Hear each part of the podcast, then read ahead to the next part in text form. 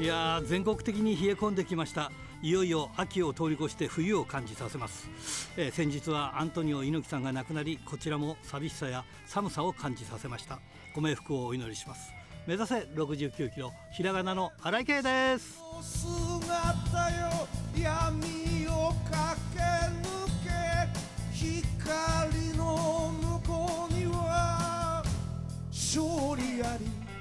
えー、我らの猪木さんはこう病気なんか吹き飛ばしてくれるなんて思ってましたけどね。ちょっと残念でしたね。まあ語ればねいろいろとねありますよね、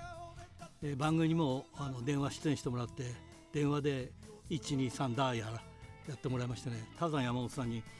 電話でダーやらせんのは新井さんあんただけだよって 言われたこともありますけどね。まあいろんな思い出もありますね。ということで今週はあのゲストコーナーでいろいろとちょっと猪木さんのお話をしていきたいと思います。ということで、えー、今週はまずはこちらからです。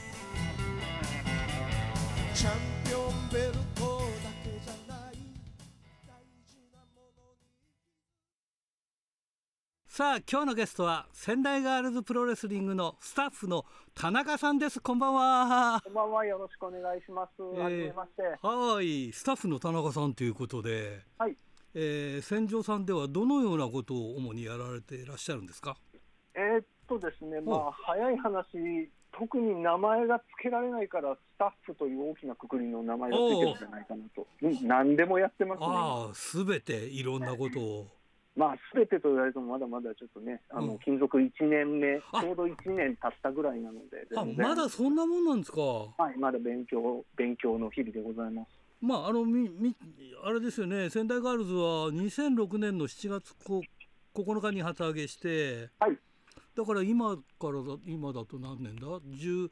16年、17年目そうだよね。はい。そんな中1年目ですか？はい、1年目でございます。えっ、ー、と、新参者も新参者で、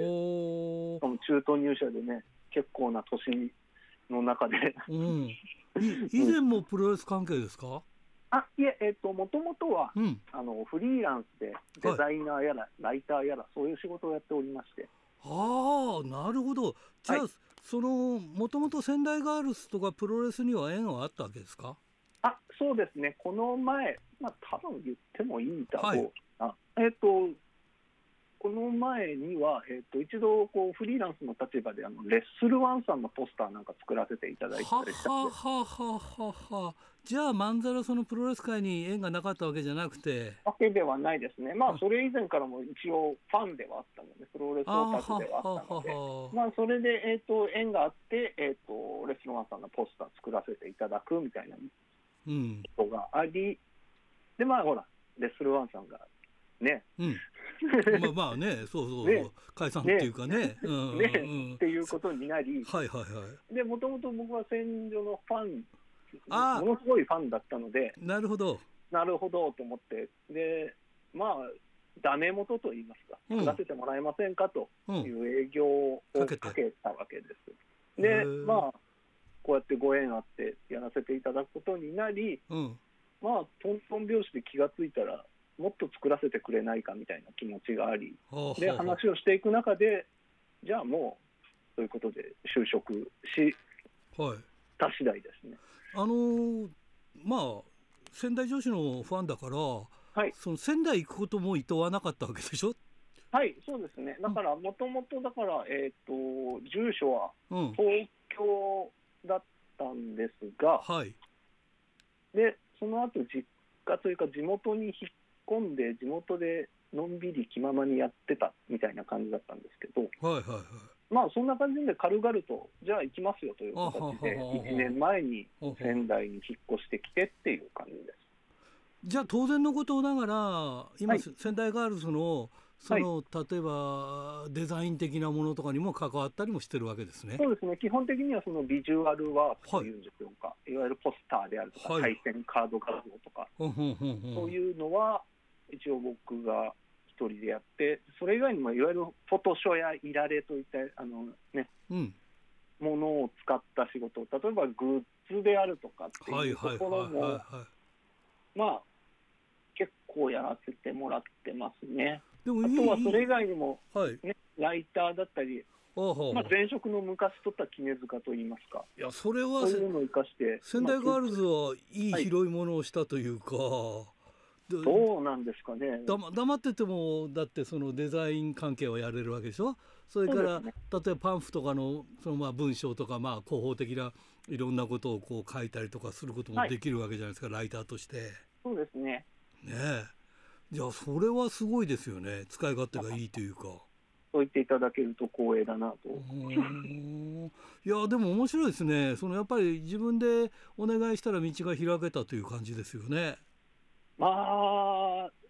タイミングも良かったんだなとは思いますけどね。うん、そのそれこそねコロナ禍に入ってみたいなことがあって、はいはいはいはい、でまあ僕も当然フリーランスとしてあ仕事減っちゃったなみたいなところで、うん、じゃあまあせっかくだからなんかね好きなものに携わる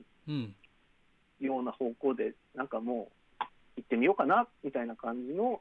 でちょっと営業をかけたっていう感じだったのでまあ、タイミングですよね本当あそうだよね、うん、でもあのファンでね仙台ガールズがファンでっていうのと、はい、また仕事をしてみるとそこはやっぱり違いますでしょう。あもうそれはもう全然違います。その辺はいかがですか？いやあのまあ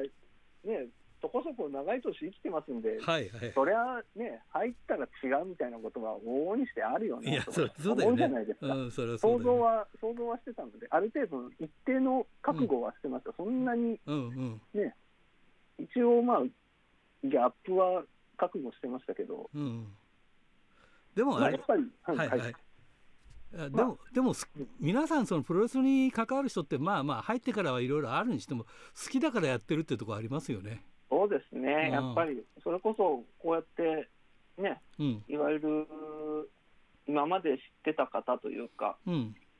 いろんな方、そのスタッフさんとかもツボタになればね、うん、いろいろ知ってるじゃないですか、はい、みたいにずっとね、お仕事させていただく機会があったりして、はいはい ああ、そういうこと考えてるんだみたいなお話、結構なるほどね。うん、またちょっと深みが出たなという感じで、楽しくはやれてますね、そこに関しては。じゃあ、あのいろいろとまあ一緒について歩いてこう、ね、東京行ったりとか、ええ、いろいろしたりすることもあるでしょうけどじゃあ他の団体でも「おお久しぶり」みたいなことがあるわけでしょ？そうですね。はい。いろんな方。それこそね、うん、一緒にねプロレス見ていた友達みたいな人、から会場で声をかけられることはもちろんそうですし、はいはいはい、あのそれこそね元いた、元仕事していた方々が、はい、それこそね、はい、別の団体にちりぢりになってみたいなことになったりそうだよね、今ね、はい、お声かけいただいたりみたいなことは結構ありますね。でもね、レスワンの連中っていうか、皆さんはね、はい、今、そこそこいいポジションで頑張ってますよね、みんなね。そうですね、うん、あのまあ、あのぶっちゃけて言うと、そのレスワンさんの時は、うん、そんなに選手とは、あはいはい、の皆さんとは関わりがなくて、うんうん、あのそれこそね、外注の一デザイン屋さんみたいな立ち位置だったので、まあ、主に接するのはスタッフさんだったんで、はい、その辺のスタッフさんが今ね、いろんなところにいたりして、うん、そういうので会えたりすると、ニヤニヤしながらいろんな話してしたりしてますけど。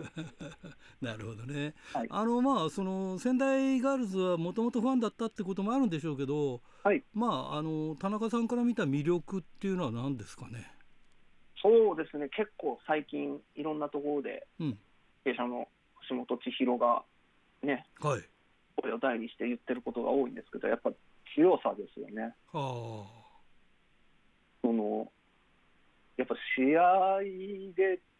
強さを見せるみたいな面がやっぱりずば抜けているなとファン時代から思っていて。なるほどね、うんあの体見ると説得力がありますよね。そうですね。あの もちろん仙台ガールズプロレスリングなんて言って、まあ女子プロレスっていう標榜はしてるんですけど、うん、はい。シンプルにプロレスとして面白いなっていうふうに見ることができるんじゃないってその男子とか女子とかっていうちょっと枠の問題ではないなと。ははは女性ならではとかそういうことではなくてななるほどね、うん、例えばまあ今スターダムなんかでいうとその華やかさとかきらびやかさみたいなところあるじゃないですか。はい、あんまりね、よそさんのことを言っちゃうの、うん、まあそうですけどね。うん、だけどあの要するにその仙台ガールズとしてはその強さがっていう、やっぱそこは、ね、うん、魅力的だという。はい。や確かにそうかもしれないですね。だからまあいろいろあるんですよね。やっぱりプロレスだから団体でそのコンセプトとか何を売ってるかとかね。まあまあそうですよね。色みたいなものはね、うん、各団体いろいろあって、うん、いいとは思うんですが単純に僕の好みというか、はい、僕がこういうものが見たいんだっていうものをずっと変わらず見せてくれてるのが戦場だったっていうところですかね、ファン目線で言えば。そうだよね。あの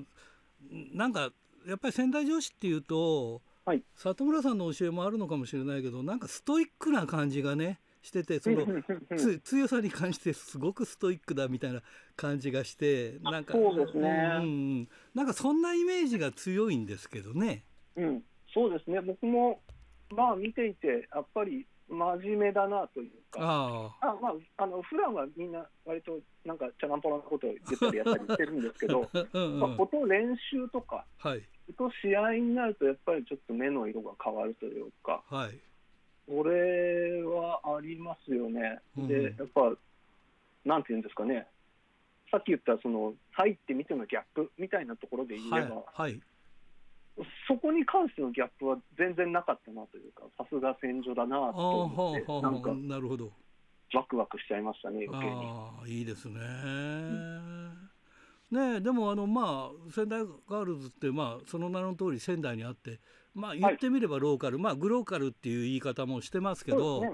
はい、ねあのどうですか？ローカルの利点とそれからまあローカルだからちょっとなかなか行けないとこもあるとか。まあそそういうとこもあるんでしょうけれどね。なるほどですね、うん、やっぱり、うん、すごい商売面的なことで言えば、当然本拠地の総人口がそれこそ都内の10分の1人あそうかそうか。単純にね、うん、同じ宣伝を打っても来てくれる人が当然10分の1だっていう、そのなんかスケール感みたいなところで苦労してたりとか、はい、それこそね、あのー、都内で興行を打って好評いただいたりすることはあるんですけど、はい、ね、それこそ都内の団体に比べて当然ね、運賃であるとか、いろんなコストがかかってくるっていうところとか、そういうのはもちろんデメリットだなとは思いますけど、あのまあ、入ってみてというか、もちろん実感としてあるのは、メリットとしてはやっぱちょっとファンベースがちょっと違いますよね、団体とは。なるほど。いわゆるガチガチのプロレスファンとかっていうよりかは、うん、やっぱなんとなく地域のつながりが強いなというか、協力してくれる方もやっぱり、うん、ご近所感覚があって、うん、すごいアットホームな感じはあって、そこはいいなというか、メリットだよなというか。なるほどね。まあ、ちょっとあのね、汚い話かもしれないんですけど、そのスポンサーさんとかもうちはたくさんついていただいていて、はい、ね、地元企業とのあのすごいつながりが強くて、はい、でまあ、地それこそ地で言えば、ね、自治体とかからの協力というか、理解とかも得られているので。はいはいはい。の地方にいるがゆえっていうわけではないですけど、なんとなくそのやっぱ、はあはあ、そういう地盤の強さみたいなところはすごく感じますね、うん、なんか、もちろんいろんなね、コロナ禍とかで大変なこといっぱいありますけど、はい。うん、なんかそういう地域のそのとつながりの強さみたいなのは、すごい心強いなと思っております。あよくわかりました、うんうん、なんとなく我々が思っている仙台ガールズだなっていう感じがねよく魅力がねうん、よくわかりました、えー、ありがとうございます。こういろいろと魅力をあのお話ししていただいて、えー、それじゃ最後になりますが次の方を紹介していただきたいんですが、どなたを？はい、えー、っとですね、これは、まあ、ちょこちょことお手伝いとかで顔を合わせることがあって、はい、えー、っとお話をする機会もちょろちょろあるんですが、えー、っと DDT プロレスリングの、はい、えー、スタッフをやってらっしゃる、はい、原さん。ああの息子さん？そうです。パンチさんの。はい。あそうですか。あのスペスペイン語が堪能だという。そうですとても聡明な方だなと,、えーと、お話をする中でちょっと印象があって、はい、そんなに絡みがあるわけではないんですが、ちょっと僕もき、なんていうんですかね、はい、お話聞いてみたいなという方でございます。わかりました。えー、ありがとうございますそれでは最後になります全国のファンの皆さんにメッセージをお願いしますはい、えー、っと特にこの10月から、えー、年末にかけて仙台ガールズプロレスリング全国各地で、えー、っと大きい試合が続きます、えー、ぜひ目を離さずに注目していただければと思います。これからも仙台ガールズプロレスリングよろしくお願いいたします。ドクター。はいどうも。今週もよろしくお願いします、はい、よろしくお願いしますえー、今週今週もじゃない、今年も気づくともうあっという間に10月ということですね。いやねねもう10、11、12、3か月しか残ってないですね。雪いやもう雪降るよ、北海道は。いや、本当です、まもなくですね、うん、あそろそろ初雪ですね、もう、あと2週間もするとね。嫌なんだよね。えー。まあ、それでですね、はい、10月といえば思い出すのはですね、はい、やっぱりあの10月の初めっていろいろやっぱりプロレス界昔は事件がありましてね。ああったね。えー、まああのまず思い浮かぶのはですね、あれですよ、あの今日というかね、えーと、10月9日ですか、はい、あの東京ドームで、えー、新日本対 U インターっていうのがありましたよね。はいはいはい。これ1995年ですね。あのえー、武藤さん、もう今今や引退しようかという武藤さん対、うん、えー、高田信彦選手の IWGP 戦、足4の字でね、うん、えー、高田選手が負けたというね。うんえー、高田選手、引き上げていくところで、背中に、えー、前田が泣いてるぞというね、あのやじが飛んだりですとかね、いろんなことありましたよね、ね。あとはそれ、試合そもそもそも始まる前に、あの記者がたくさん並んでるところで、長州さんが、よし、ドームを抑えろって言ったりですからね、うん、そんなにすぐにドームを抑えられるのかなっていうね、ね。抑えてあったんじゃないのかっていう、ね、そうそういうのもありましたけども。ね。うん、だけどもね、やっぱりあの10月の初めといえば、えー、忘れられないのは10月8日。1982年から、うん、えー、藤波さん藤波さんと長州さんのですねかませ犬発言といいますかね、えー、下克上ですよね。あれは秀逸だったよね、でもね。ねもう衝撃的だったんですね。であのー、今回、まあ、今、広告にもちょうど、あのー、週刊プロレスに出てますけれどもね、あの発売されたばかりの、ベースボールマガジン社から発売されたばかりの、新日本プロレス50年物語っていうね、うん、えー、第1巻なんだそうですけど、昭和黄金期って書いてあって、えー、これ、著者は流智美さんなんですね。はいえー、なんですけどもね、それで、えー、新日本誕生の1972年、昭和47年から、えー、飛龍革命勃発の1988年、昭和63年までと。えー、週刊プロレスでおなじみの著者が学生時代からプロレスライター時代に至る折々において自らの人生に新日本プロレスの出来事や事件がどのような衝撃と影響を与えてきたかを書いた新日本体験記ファンとして多くの会場に足を運び、記者として多くの選手に接してきた筆者ならではの目撃談、証言が満載、昭和新日本の試合、会場、報道の様子や当時の息吹が体感できるって書いてあるんですけどね、うん、まあ、あの最初の頃この方はあのまだなんというかその、えー、週刊プロレスの、えー、完全にインサイダーインサイドの方ではなかったわけですよね。はいはい、で、えー、そういうところもあってですねそれがなんというかこうファンからの、えー、目線のことが書いてあってですねそれ非常に面白いんですけどね。うん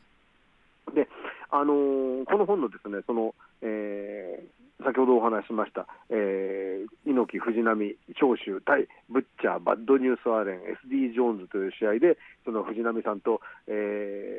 ー、長州さんが小競り合いを始めたというところの話、はい、これ読んでみましたので、ちょっと僕も忘れてたことがありましてね、はいはいはい、あのこの本によりますと、あのー、本来はですねこの10月8日っていうのはですねえー、プロ野球中継がある日だったんですってね。あそうなんですか。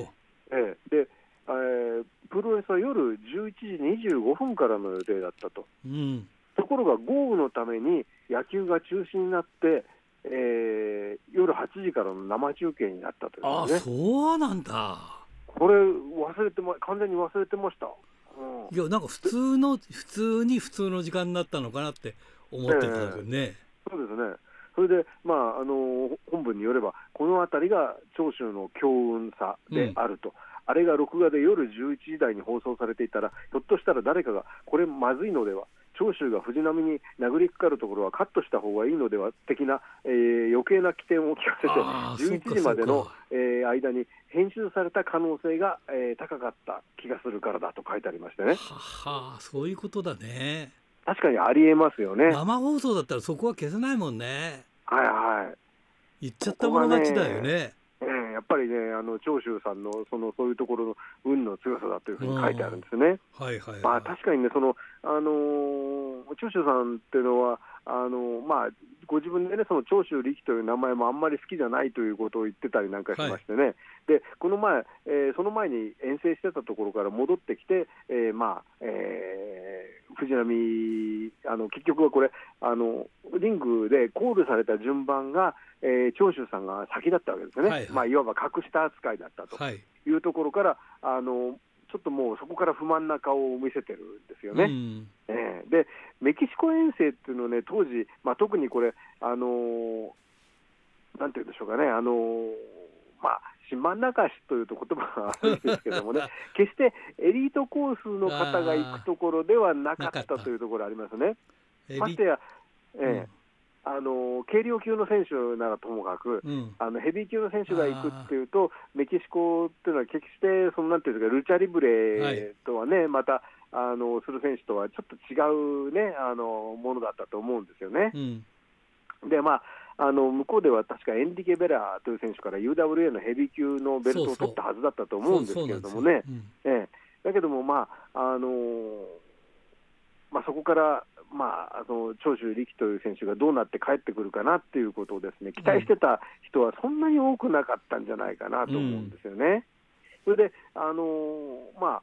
また別の本ですけども、あのこれ、去年出た本かな、あの長野景弘さんとあの二宮清純さんの語りでこう、えー、対談でまとめてある昭和プロレスを語ろうっていう、えー、高裁同心書かなんか出たのがあるんですけどね、はい、この中によると、やっぱり長州選手はこの帰ってきた時に人気が出たのが、あの髪が長かったとかっていうね、その今までいなかったイメージのレスラーだったということが大きいんじゃないかと。ねうん、であの当初のそのスポーツ狩りではやっぱり人気が出なかったんじゃないかと。うんうんでのなんていうんですか、そのえーまあ、これ、長野さんの説によると、その例えばその選手がですねそのと戦うエリアが変わるというときには、えー、行った先でどういうキャラクターになるかわからないところがあると。うんでそうすると、例えばあの今まで伸ばしてた髪を切ってしまったらば、あ髪を伸ばしてた方が良かったんだということがあったりすると困るので、えー、髪を伸ばしたままあの現れるということがあったんだそうですね、レスラーの風習としましたね。ねだからあの今あの帰ってきた時に髪が長かったっていうのも、そういう意味なんじゃないかなというふうにね。必然だったわけですね、じゃあね。ええー、だからそれがたまたまね、そのあのまあ、もちろんこれはね、その例えば、えー、リング上の優位小説なんて言ったら、組み立て節ですね。あのそれが非常にうまく噛み合って、えー、なんていう人気が出たというところがあったんじゃないかというね。そういう意味では革命家だったんだね。革命家。いいでしかも運もね、うん、運も掴んでいたというところがあると思うんですね。うん、巡り合わせ。また髪を本当にね伸ばしたくて伸ばしてたのかどうかはわからないけども、それが非常に目を引いたと。うんで考えてみればね、その当時のその長州力で、あのー、今の新日本のレスラーどころじゃない、アイドルだったんじゃないかなと思いまして、今考えてみたらね。あの若い女性の追っかけがいたはずですよね。確かタイツも白いタイツじゃなかった？白いタイツの時期もあったと思いますし、どうでしょう、ね、これ、だけど、この試合は黒だったような気もするんですけど、ね、なんかね、よくそう、U えー、あの UWA かなんかのあのベルトを取った時は白いタイツだったような気がしたけどねって、最初は白だったような気がしますよね、あのデビューの頃は確かに白だったんじゃないでしょうか、あのそれこそデビュー戦、えーと、エル・グレコという選手のですね、あ,、はい、えーと、あれは日大行動でしょうかね、で、えー、サソリ固めで、あのゴカルゴッチから学んだという技で、あの 勝ったわけなんですけど、だけどね、その当時ですね、その、えー、サソリ固めっていうのは、なんか非常に地味に見えたわけですよね。そうだよね。なんか変形逆エビのような感じで見えましてね、あの今一つこう、なんていうか、ピンとこなかったというか、おすげえかっこいいという感じには、おあの子供たちには思えなかったというところがあると思うんですよね。でね、あのーまあ、当時あの、今考えてみると、その長州選手はそのアイドルだったっていう話にちょっと戻りますけどもね、はい、あので、えー、あの当時、えーと、目黒不動尊かどこかの近くのマンションに住んでたっていうのをね、あの、はい、デラックスプロレスかなんかに載ってたような気がするんですけどもね。はい、で行ってみると、もう部屋は家具もなくて、ですね、うん、あのがらんとしてて、その、えー、大きいそのえー、優勝トロフィーがですねあのベルトを取った時の表彰のトロフィー大トロフィーが置いてあってそこにアポロキャップあのキャップがかぶせてあるっていうんですね。うんうん。これ今あのこの文章を書いたのはあの現在ターザンになった山本隆さんですけどもね、はいはい、えー、であのそれがですねなんか非常にですねその、えー、長州のですねその、えー、ぶっきらぼうな感じが、を表しててですね、えー、非常に興味深かったって話が書いてあるんですよね。でそのそれからですねあの当時その長州の追っかけがいたっていうのはそのえーと、とマンションのその、えー、郵便受けにその電話の、え請求書が来ますよね。はいはい。で今はそういう電話番号とかっていうのはその、えー、一部不正字になってたりだとかね、そういうのあると思うんですけれどもね、当時はあのそれが盗まれて、電話番号がばれてしまったっていうことがあったっていう話、どっかに書いてあったと思うんですよね。確かにそうかもしれない、昔のは。えー、うん、えー、だからそういうね、あの追っかける人たちがいた時代なんですよね。なるほどね、まあ、あのそれだけやっぱりあの今の棚橋さんとかですね、あっせんないおどころじゃないアイドルじゃなかったんじゃないかって僕そう思う、そう思う。ええあの思ってるんですよね。はいだからそれを考えてもね、やっぱり、あのまあ、今、確かにねその、えー、新日本の会場、女性ファン増えたとは思うんですけれども、やっぱりね、今昔の方がですね、えー、なんというか、そ女性ファンもあの多かったし、うん、あとはあれですよね、そのえー、結局、えー、俺はかませぬじゃないと、はい、えー、まあ、それから、えーまあ、非常ベルが鳴ってるのが聞こえないのかっていう発言もありましたよね。だからね、それを聞いて、あのあ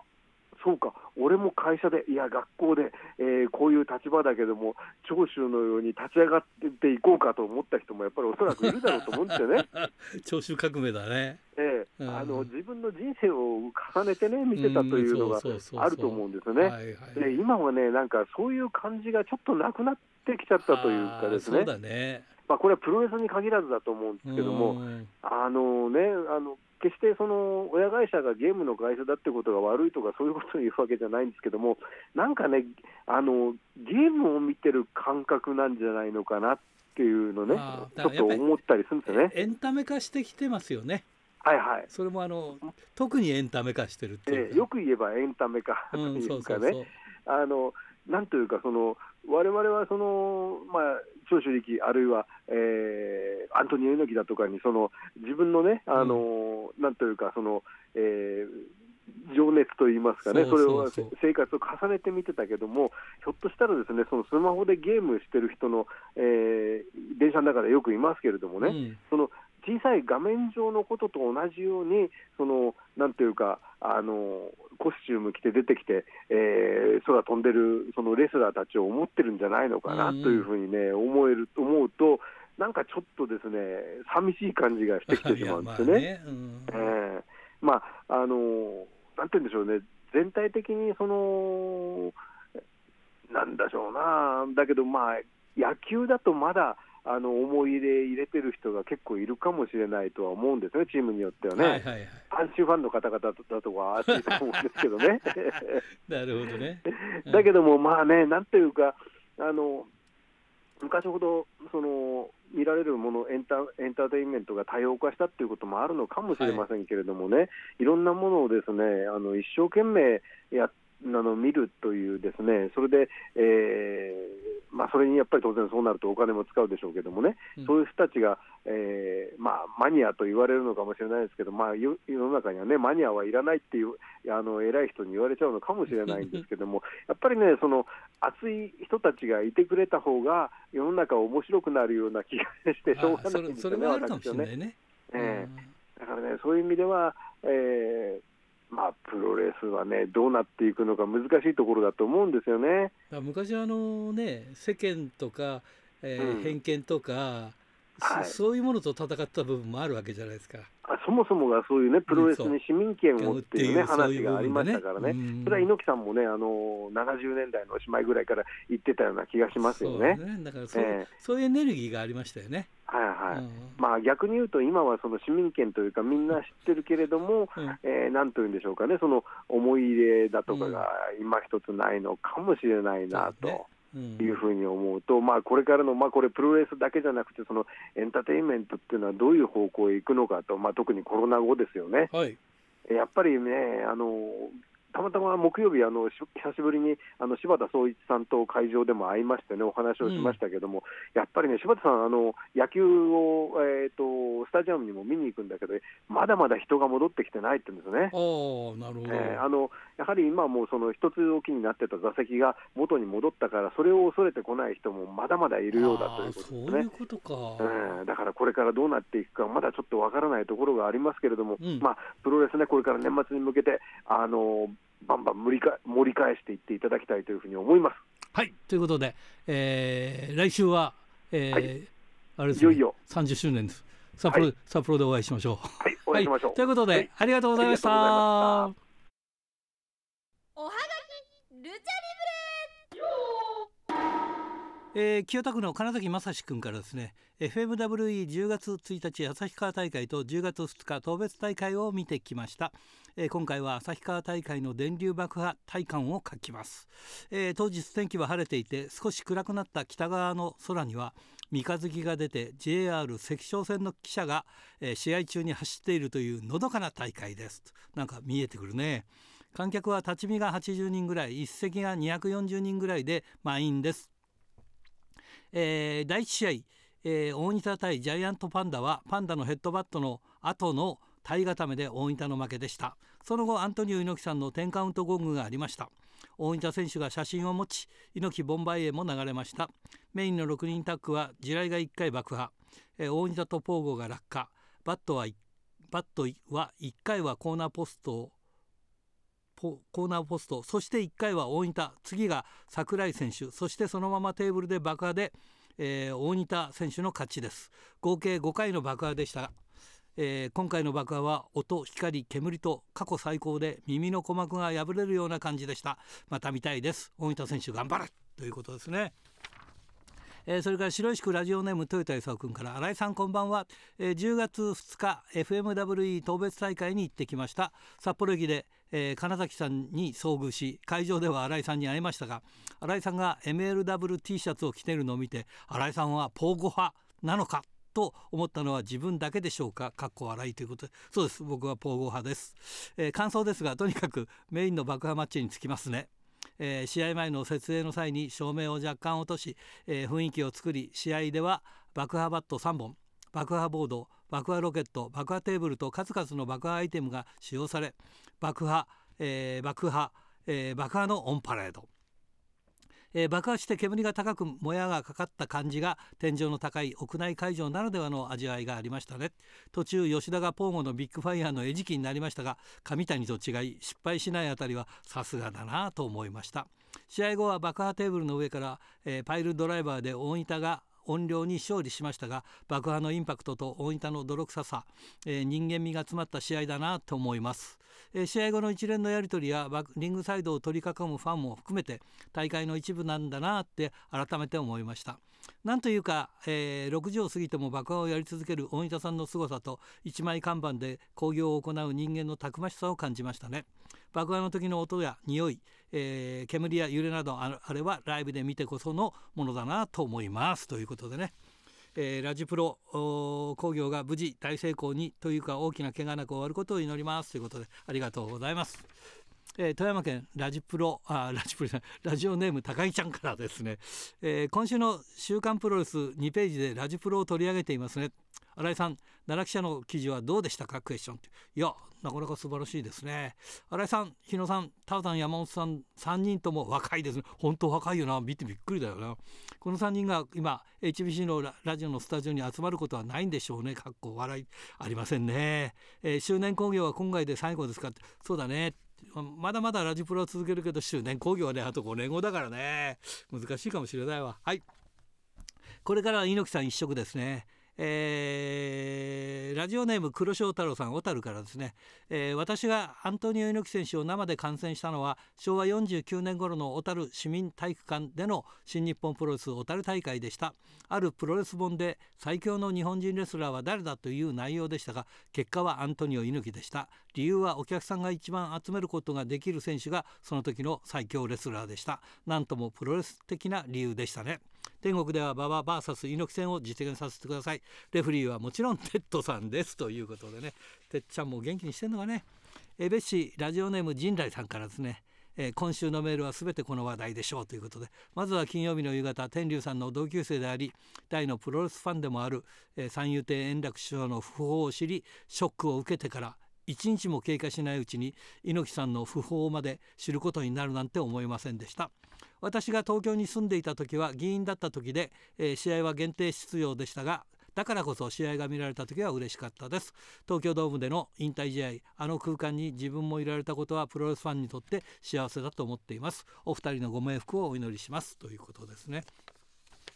えー千歳市ラジオネーム大和武さんから新井さんこんばんはこんばんは。10月1日の朝アントニオ猪木さんの死去。のニュースについに来たかという思いとヒーローが去っていったという両方の気持ちが湧き起こりました、えー、NHK でも午前10時38分にニュース速報が流れたのでその存在の大きさを感じます。追悼番組を放送するなら猪木さんの代名詞一種格闘技戦を放送してほしいです。そういえば5年前に東京の両国国技館で猪木さんの生前葬という、えー、格闘技講義をした時藤原義明さんが般若心経を唱え10カウントゴールが鳴らされていましたね。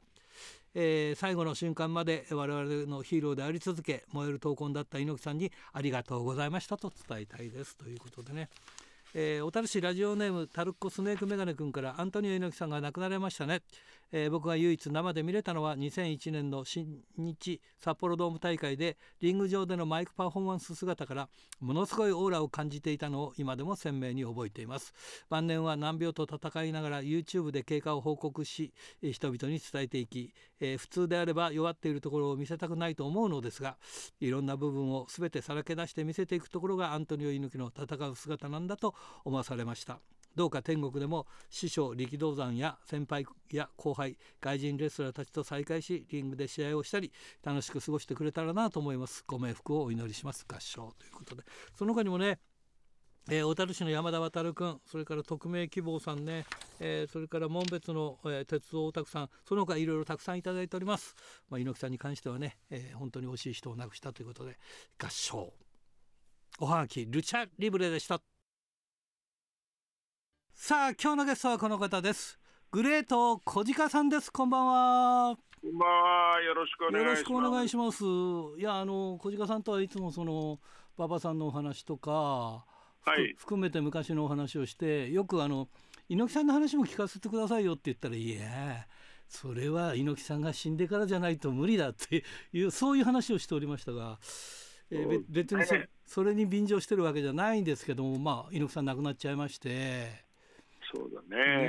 ねちょっと残念ですがまあそれでちょっと昔のいろいろなお話を小鹿さんから聞ければと思い今日はお電話したわけなんですがよろしくお願いします。はいよろしくお願いします。どうですか？まずあの猪木さん亡くなってやっぱりショックでしたか？やはりショックだよね、うん、やはり力道先生の文科生っていうのは、はいえー、猪木さんと僕と北澤さんっていう人があの、はいはいはい、関係なく、はい、3人ぐらいしか残っておらんもんで、はい、まあ猪木さんがいなくなったということはちょっとショックですショックが大きすぎますね。先日があのあの楽太郎さんがあの、はいはいはい、円楽さんがさ、はいはい、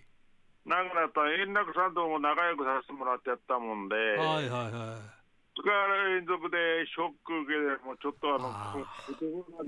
ですね。いやそうですよね、まあ、はい、楽太郎さんはその、ね、天竜さんと同級生っていう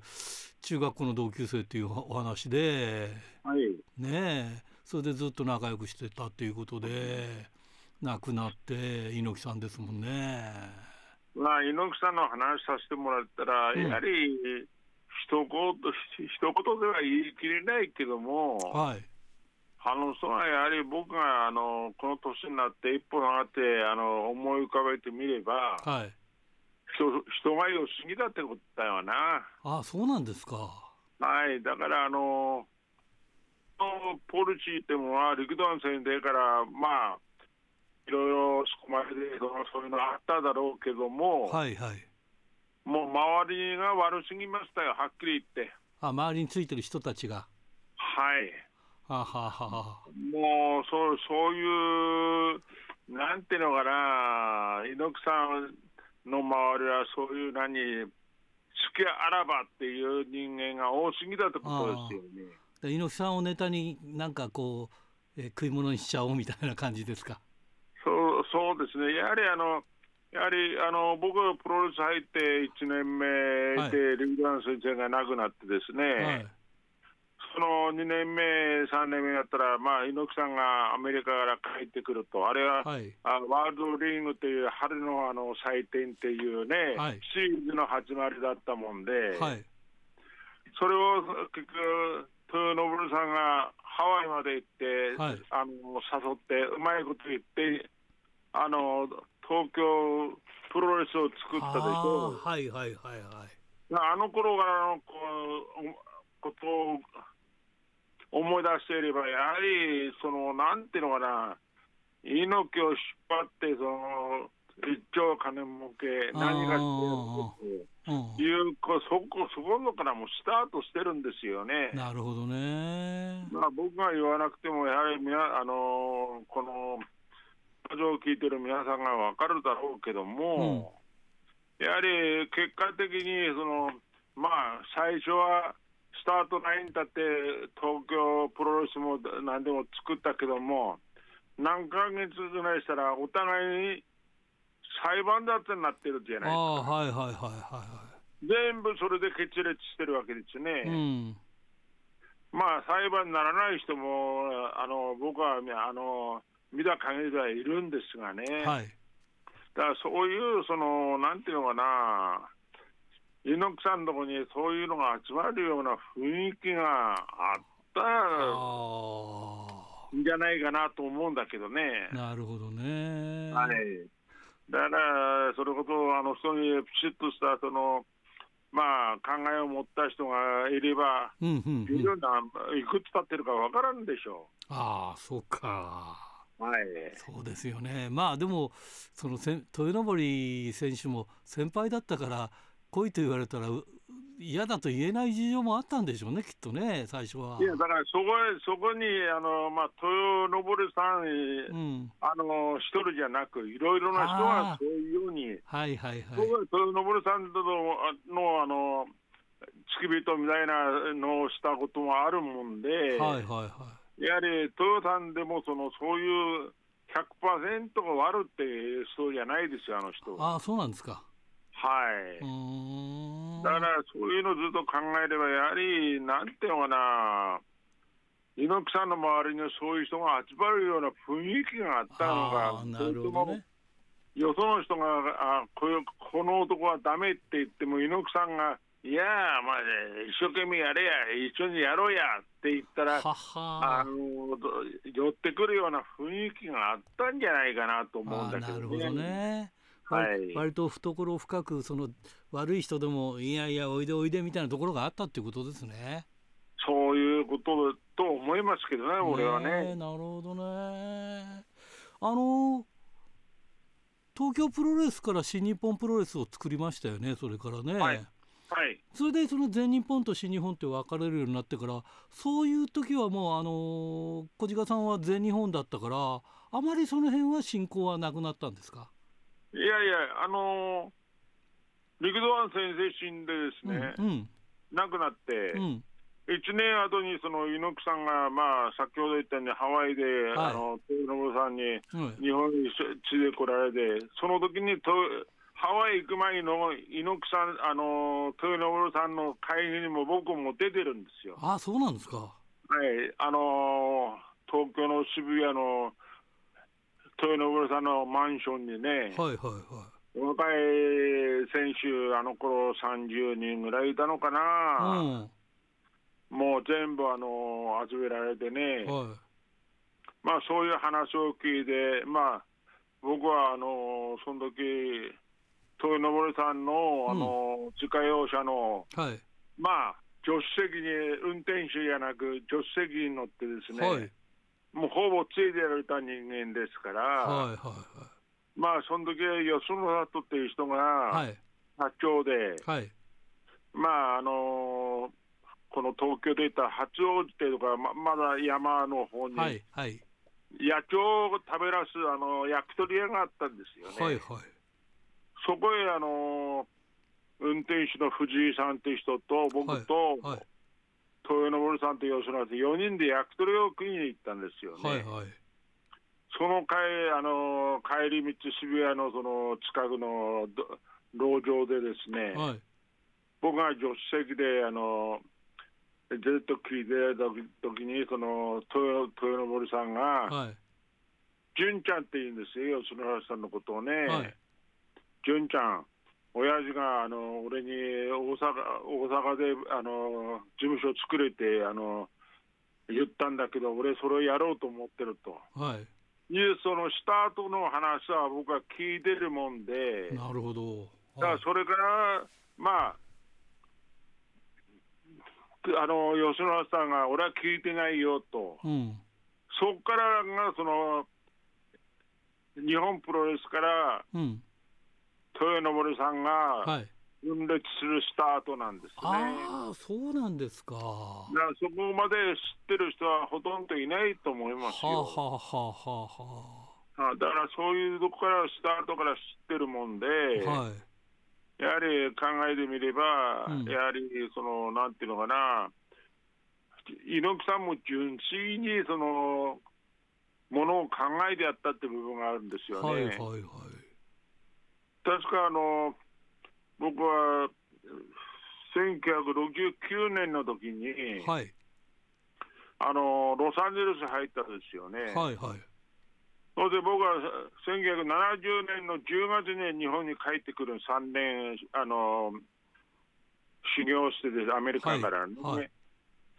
その1970年の5月のワールドリーグのシリーズ終わったら、猪木さんがあのロサンゼルスに遊びに来たんですよ。はいその時に若柳っていうその日本料理屋、レル小東京の中に小料理屋があったんですね。はい。そこの夫婦に子供さんがおらんかったですよ。はい。そのそこの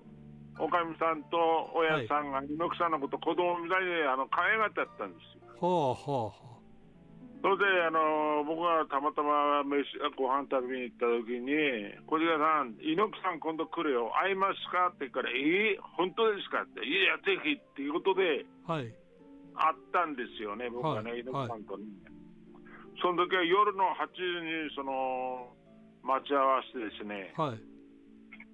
次の日の朝5時まで2人で飲んでいましたよ。ほうそうなんですか。はい、その時のその猪木さんがその言うその言葉には、ものすごい将来のそのプロレスで、日本であのこれからプロレスっていうそのスポーツのこれを波及しなきゃいけないって、頑張らなきゃいけねえよな、はい、っていうことからスタートですから、はい、そうですよと。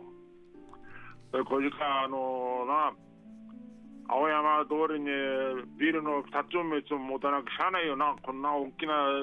あの男が30人もいるのにビル1つも建て建てないようだどうしようもないよなっていうどこからスタートですから、はい、だからそういう話をして早く帰ってこいよなと。いや僕10月に帰りましたら猪木さんが5月の末から6月の頭に帰っていったんですよ、はい、日本に。はい僕は10月帰りました、いや、遅いよ、もっと早く帰ってこいよ。って、そういう意気投合した時間あの時間がありますだからそういうのを僕はあの猪木さんが亡くなったっていうニュースを聞いて、はい、あのそれをひっくり返ったようにその言葉を思い出してね懐かしくあの思ってる部分があるんだよね。はいだから先ほどその新井さんが言った新日本プロレス、全日本プロレスっていうのの前ですよ、ああ、なるほどね。だからそこからあの一回、あの彼はもう一回、東京プロレスかなんか作っはいそうですね作って、それから日本プロレスに戻ってきたんですよね。はい、はい、それ馬場猪木のそのあれで、全国どこ行ってもその超満員のはいはいはいですよね。はい。あの頃で年間に236試合ぐらいやってるんですよね。おそうなんですか。はい。だからあのー、それこそ。まあ、巡業行ったりなんたらやるあの頃でいや30日か40日かあのプラスするから270が280日じゃ都合ばっかり、うん、あの言ってるような格好ですよね。はい、はい、だからそういう時期にそのビル建てるぞと、うん、もうそれこそプロその頃は年輪で給料もらったってですからね、プロレスの関係者は。なるほど。猪木さんは言うにはその、なあ、おいら一生懸命汗流してんだから、その年いった人はそのゼロっていうわけにはいかないけども、はい、そんな前な、袋に金が横に立った、斜めに立ったようなあの大金をもらったらたまんねえよなっていうような話ですよね。はい、ああ、なるほどね。やはりあの所得のそのなんで不平不満ですよね。はあ、はあはあ、第一に。だから、おいらが一生懸命やって、プロレスで、あのその頃あの力スポーツパレスが、はい、あの桃田家にも帰ってやった時だからね、はい、それで僕ら仮でやった時だからね、はい、だからそういう部分で、そのまあ、力スポーツパレスがなくなって、青山に事務所を移した前後ですから。はいだからまあ、そういう純粋な気持ちからスタートしちゃったから、僕はこういうことを思い出さ出せると俺は思ってるんだけどね。なるほどね。はい我々が感じてる猪木さんのその今のじゃなくてその成り立ちからっていうのがやっぱりそこにこう深く関わってるのはやっぱりその小鹿さんならではのその歴史っていうものがあるんですよね我々なんか全くその辺の話も知らないですもんね。いやまあね、うん、長くいればそういう話も耳に入ってくるし、はい、なるほどね。はい、そう大変でしたね。いやちょっとねお時間がなくなってきたんでねまたこう次回でも次ということでお互いにあの猪木さんのご冥福をお祈りしたいと思います。またよろしくお願いします。いやこちらこそありがとうございました。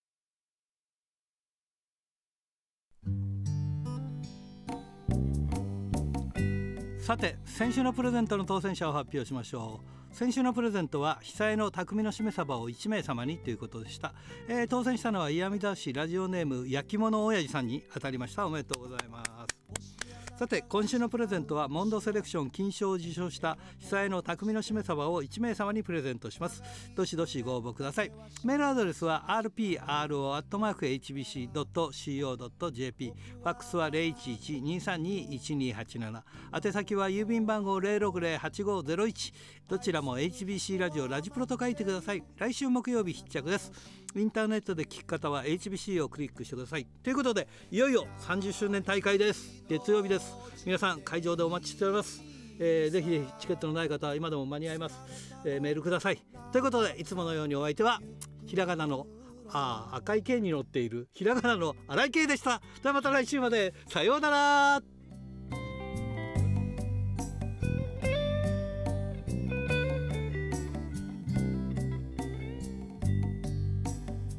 雨も風も